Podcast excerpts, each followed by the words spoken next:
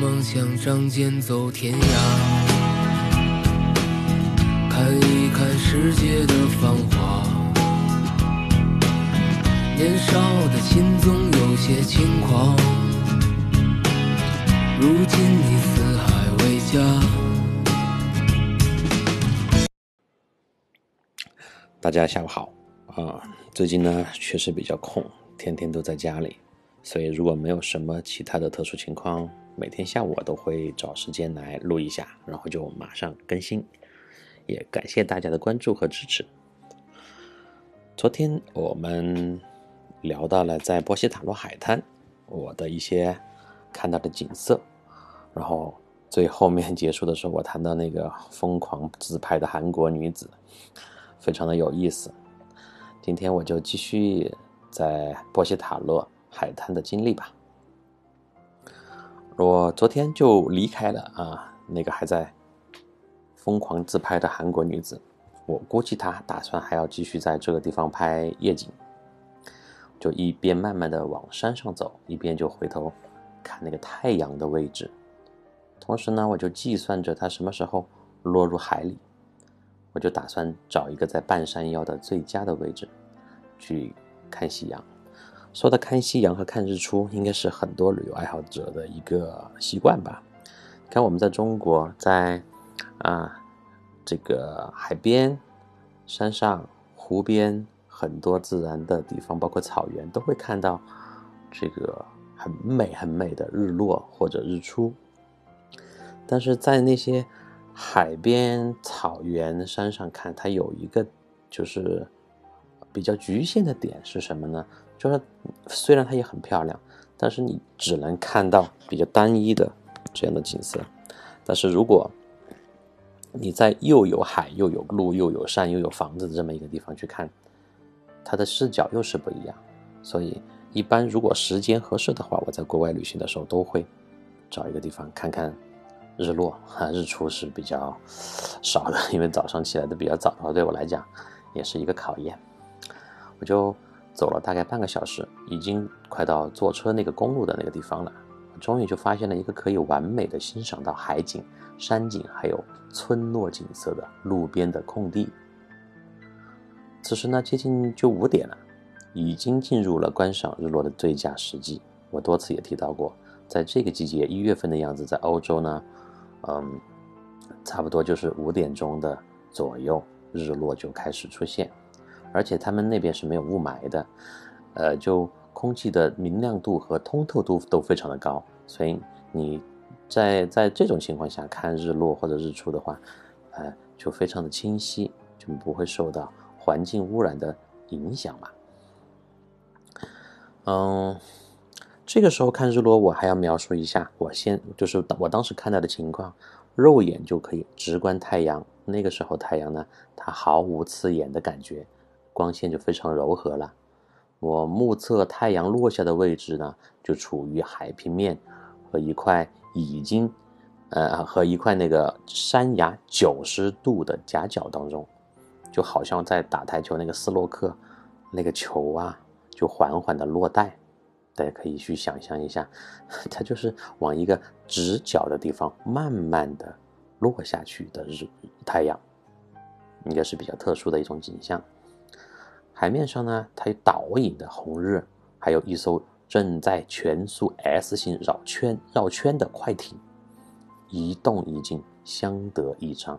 那个快艇上面有一个，因为我站得很远哈，看得不是很清楚。上面有一个小伙子，他就非常有激情的，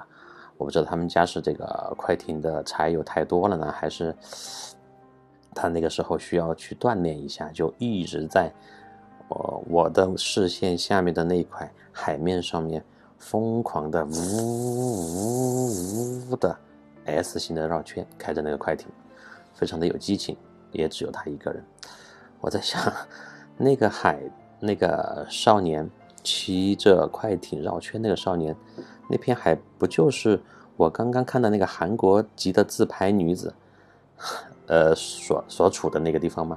我也不知道那个。少年是不是，呃，正在以这样的方式给那个韩国美女炫耀吧？当然，我估计那个韩国美女啊，她也不会去关注那个快艇，她还是在很执着的在自拍，而且她可能还会觉得你这这个太吵了，影响了我自拍的心情和状态。冬天的欧洲呢，太阳它总是很吝啬，就是它从慢慢的天色变暗到太阳完全落下，时间实际上是很短的，大概五点十分的样子呢，天边的最后一片火烧云准时的就落下了帷幕，太阳准点打卡，按时下班，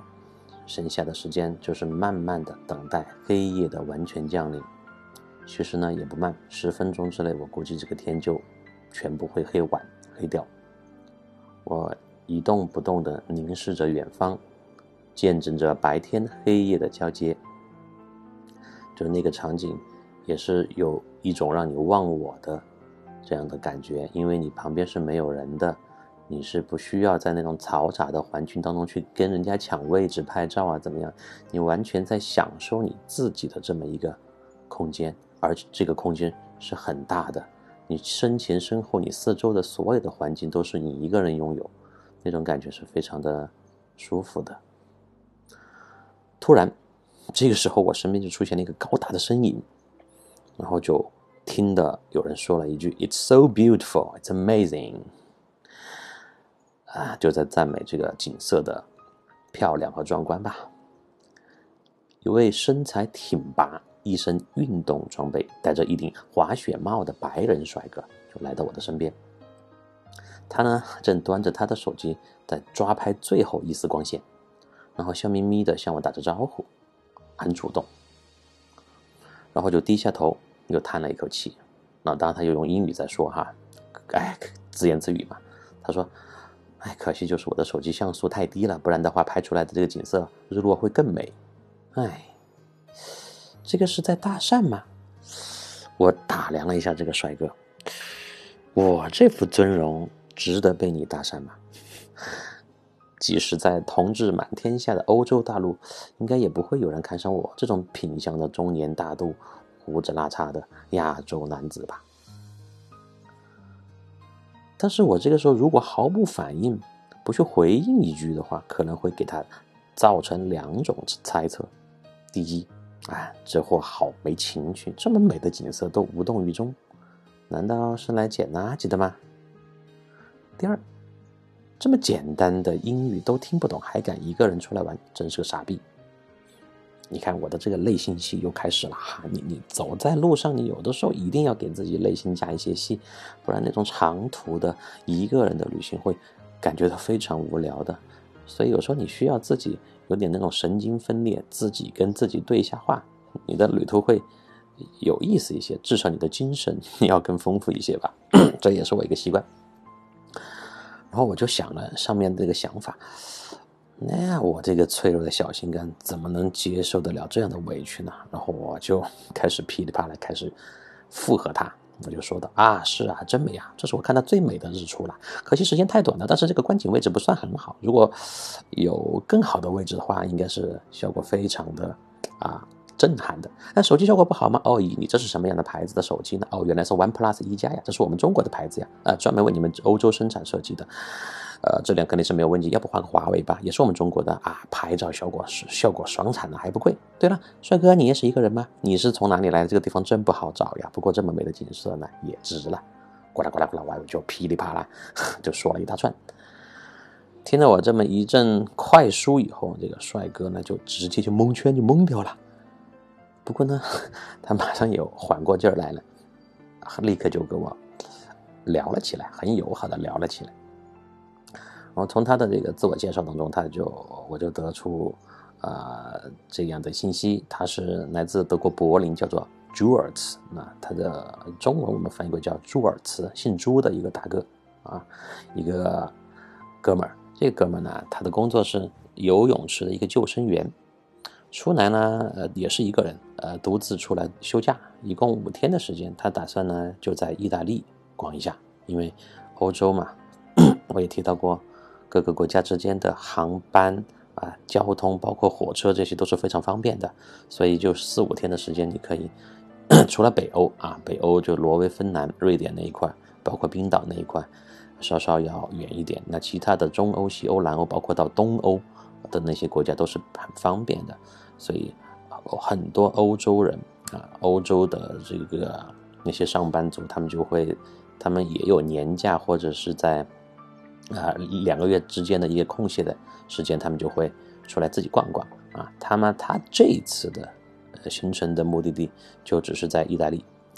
他还告诉我，他和女朋友刚刚分手不不久，他呢的年龄比我小了三岁，一会儿他也要回那不勒斯，明天他打算去这个罗马或者是庞贝古城，他还在纠结当中去哪一个地方，然后这个这一切都是他，我没有问他，他自己噼里啪啦就给我汇报的。啊，就很有意思哈，很有意思，就是也是非常爽快，就是耿直的这么一个一个小兄一个兄弟吧，啊，这个时候天色呢已经就完全就黑了下来，暗了下来，呃，日出也欣赏完了，是四周的景色也慢慢就模糊看不见了，所以我们要唯一做的事情就是要回那不勒斯。回那不勒斯呢，就先要在路边捡漏的一个车站。什么叫车站呢？也就是一个路牌下面嘛，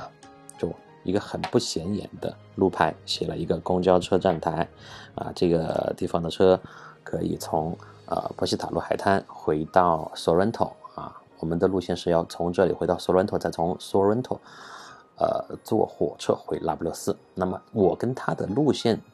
从现在到那不勒斯应该是统一的。一致的，这个流水班车呀，嗯，它的到了那个时候就是比较稀少了。我们查了一下那个 schedule 时刻表，最近的一班车要六点过才来，也就是说现在我们在这里可能要等差不多一个小时左右。而且要回那不勒斯的人不少，因为刚刚在下面海滩玩的那些游客啊，还有看完日出的，他从。这个村庄的不同的路，就慢慢的聚集到了我们现在所站的这个位置，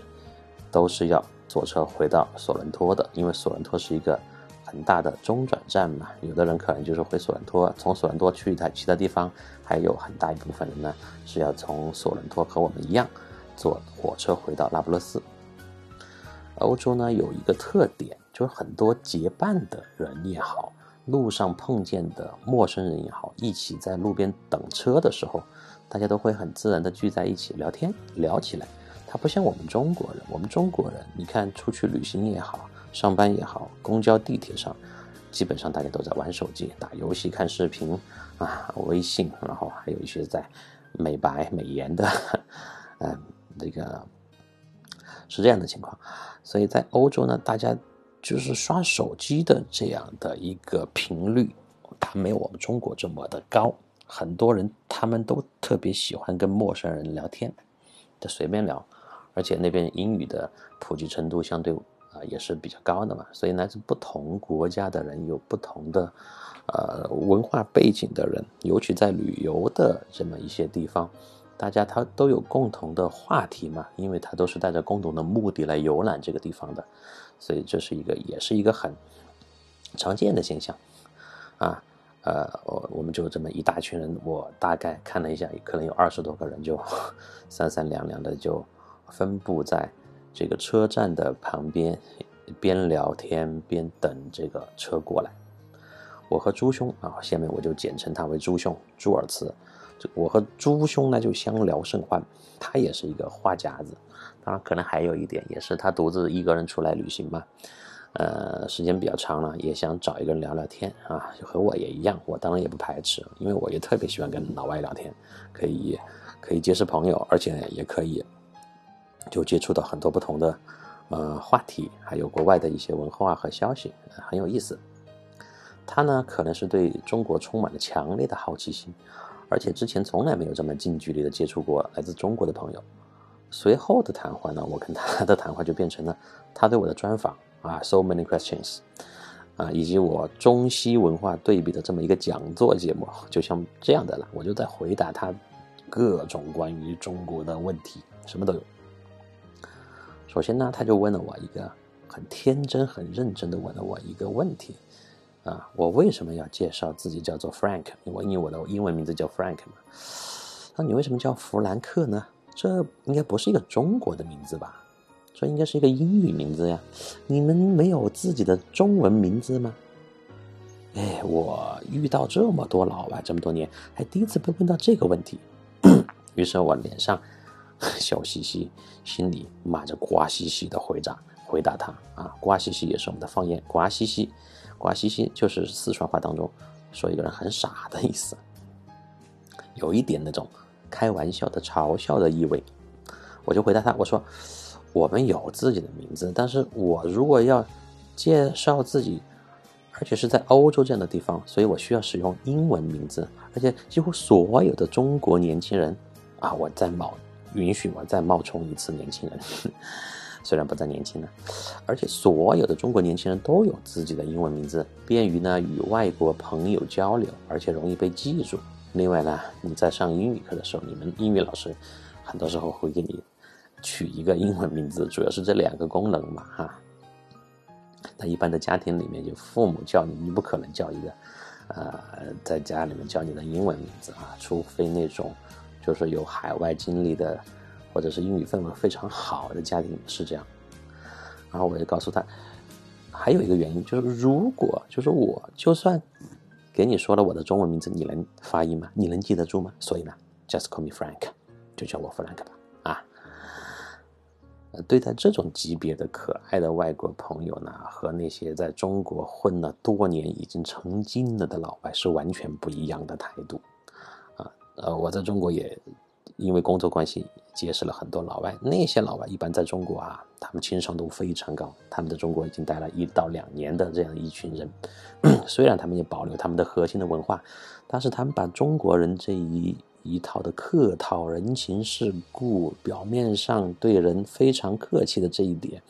就是学的非常的到位。然后。有一些人呢，他已经达到什么程度？达到了在一群中国人当中，他很快能够发现最管事儿的那个人，谁是 boss，谁是老大。然后他会主动给你开车门呐，提包啊，啊，而且在我们在说吃饭的的酒桌上，他敬酒的时候说的话，比我们自己中国人还漂亮。这样一个级别，情商是非常的高。但明显，大多数啊，不是大多数，所有没有来过中国的。啊，比较原汁原味的欧洲朋友呢，不是这样的，因为欧洲的不同国家的人的性格，它有不同的特点，所以对待来自德国的朱尔茨兄弟，我说话一定不能拐弯抹角，我必须要斩钉截铁，问啥答啥，这才是最有效率的沟通。德国人的那个直线条呢，以前我在德国的时候是领教过的啊，坦白说。它比起那个美式幽默和英式的闷骚呢，是少了一些乐趣。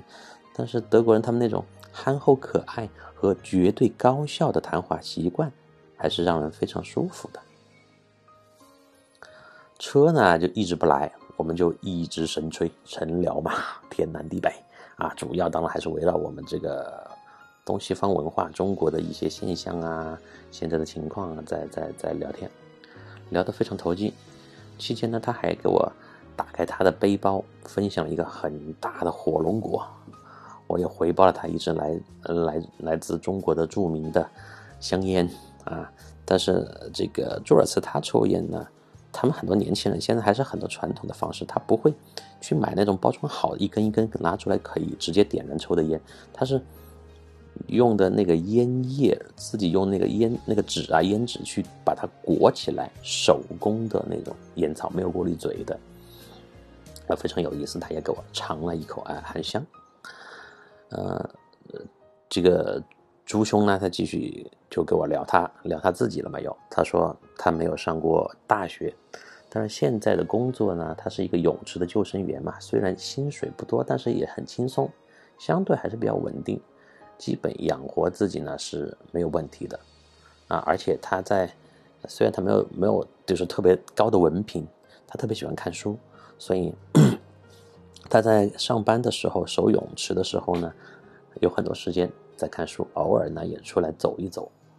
啊，和我接触的很多的欧洲适龄的男青年一样，他也根本没有打算结婚的这样一个意愿啊，他完全没有打呃结婚的打算。嗯，这个就是我刚刚前面提到的，不管是地中海那个兄弟也好，还有来自英国的啊、美国的很多欧美国家我认识的男青年哈、男中年，他们都是一个未婚的状态，这可能也是一个流行的趋势吧？为什么呢？因为欧洲人、西方人的骨子骨子里面，他有一种自由怕牵绊的这样一种呃很坚固的概念，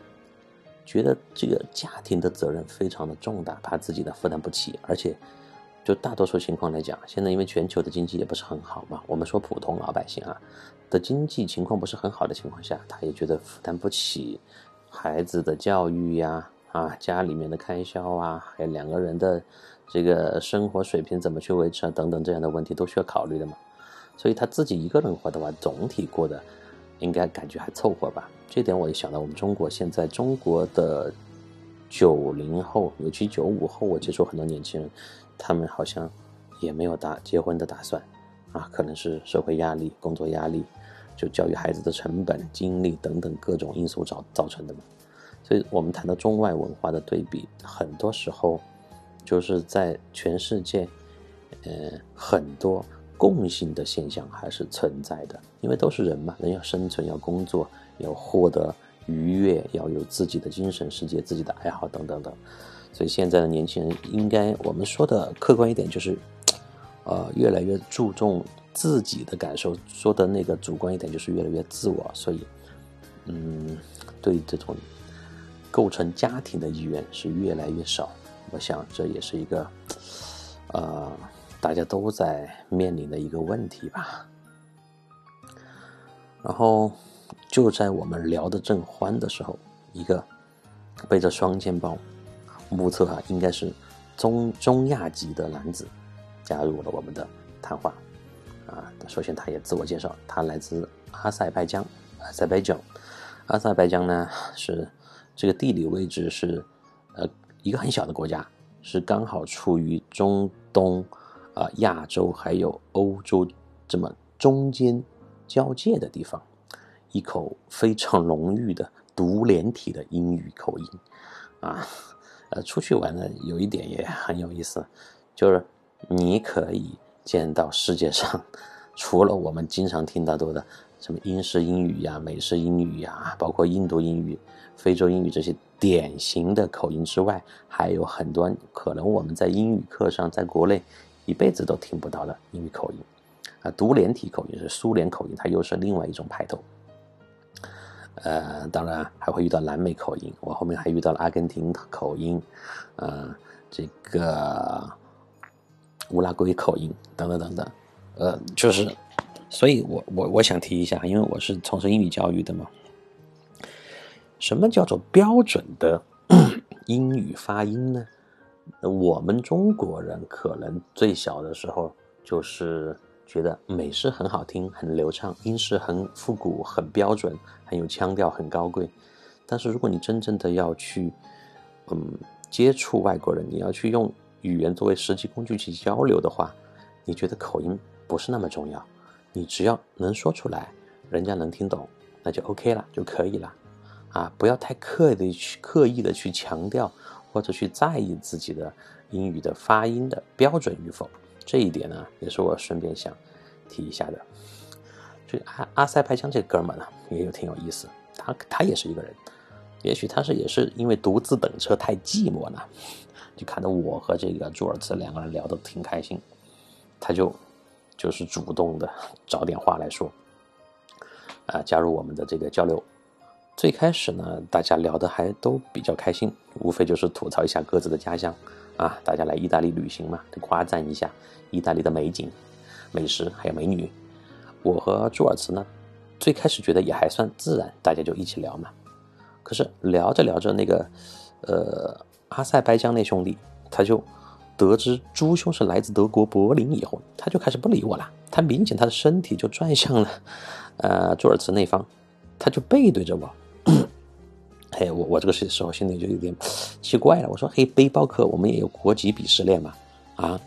这个鄙视链是存在于全世界的任何的空间和角落里面的。呃，很有意思这个话题，后面我们有时间再专门探讨一下。后来呢，我才知道这哥们儿呢，他也在德国工作。他虽然是埃塞埃塞埃塞拜疆人。他一见到德国人，当然自然就觉得很亲切、很亲近嘛。他就和 朱尔茨就找到了很多关于德国的共同语言和话题，他们就聊起什么地理呀、美食、商店之类的这些话题来。尔茨啊，我现在开始称他尔茨，尔康的弟弟。尔茨本来一心在听我讲述非常有趣的华夏文化、中国文化，他被这么突然一打岔。他其实心里是很不爽，但德国人的素质是很高的。他虽然心里不爽，但是他的表面上是完全是看不出来的。他是出于礼貌，还是一直就应和着这个阿阿塞拜疆的这个哥们？脸上呢，他还不得不保持着这种日耳曼的微笑，日耳曼式的微笑，非常的正经的，非常的呃，怎么讲那个味道？有一点点。呃，小俏皮，但是呢，一看他这个微笑就是装出来的，不是发自内心的。阿塞拜疆这兄弟呢，一看就是学工科的啊。我们经常行走在外，就是基本上能够从一个人的言谈举止，还是能判断他大概是呃处于哪一个呃工作领域的嘛。从他的。国籍来推测呢，因为阿塞拜疆这个国家，它的经济各方面应该说是相对来讲是不是那么好的情况，所以我们可以推测出，他是一个通过自己寒窗苦读，获得高学历，找到好工作，是走这么一条路线的这样一个男生。啊，呃，这种男生在我们的中国也是，呃，不少的嘛，就出自农村，呃，父母都是。呃，就是有可能是农民呢，或者说家庭情况不是很好，但是通过自己就是从小的努力，上了好学校，考了博士，找到一个好大学，啊，找到一个好中工作，啊，然后留在了大城市里面工作这么一个状态，所以这也是有共性的，只是说有一点区别，在在中国呢，就是你可能是来自于小城市，但是你的读书和嗯。这个工作的地点还是会留在中国，因为中国很大嘛。但是在欧洲那种地方，国与国之间的界限，它从你读书的时候就没有那么强烈。有可能你的小学是在你本国读的，你到了中学或者到了大学，你到了另外一个国家，然后啊，你开始参加工作或者你读博士的时候，你又到了第三个国家啊，就是所以他们的文化的共通性是很强的。呃，就是因为他们的地域造成的这样一种结果啊，但是本质上和我们中国大家这种呃奋斗青年最后实现自我价值啊，在大城市里安家立业这个结果是一样的。嗯，我们就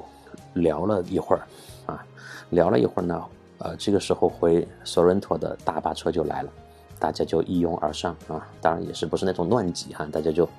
很快的就上到了车里面。这个时候我看到了朱朱兄脸上露出那种很贼的微笑，他心里面一定在想，他终于摆脱这个话痨了。嗯，他的内心呢一定是只想跟我继续东方文化的探讨。谁知道呢？这个阿江哥，阿塞拜疆这哥们儿，阿江哥上车以后又跟他坐在一起。要继续跟他聊天，我就坐在他俩的前面。上车不到两分钟，我就听到你的猪兄发出了巨大的鼾声。啊，我不知道他是真睡着了，还是一种战术迷惑，只是为了逃避跟那个 阿江哥继续聊天。下车的时候呢，我和我和朱尔茨呢就要乘火火车回到那不勒斯。嗯，阿江哥呢，他告诉我们，他。就要在那个索伦托的镇上留宿一晚。告别的时候，他就还给我们一人发了一张他的名片，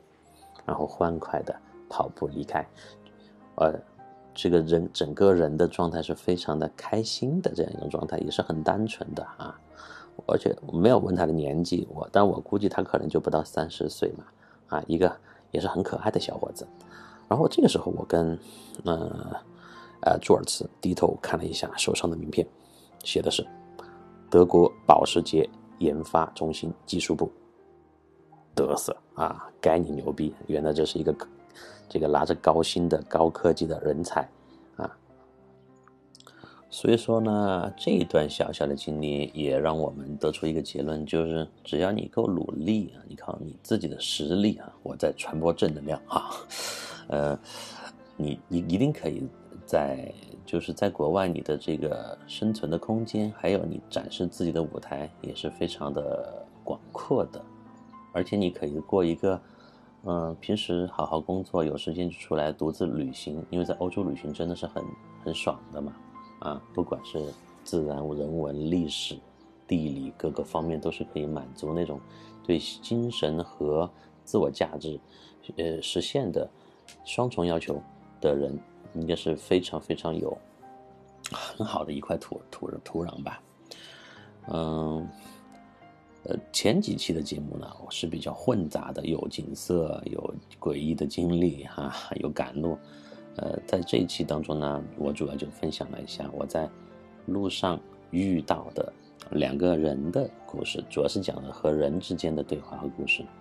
啊，应该说印象也是非常深刻。嗯，时间的关系，今天我也就要结束了。嗯，在明天的分享当中，我会给给告诉大家，我和朱尔茨从索伦托坐火车回到那不勒斯发生的后面更有意思的事情。好今天就到这里吧，拜拜，各位。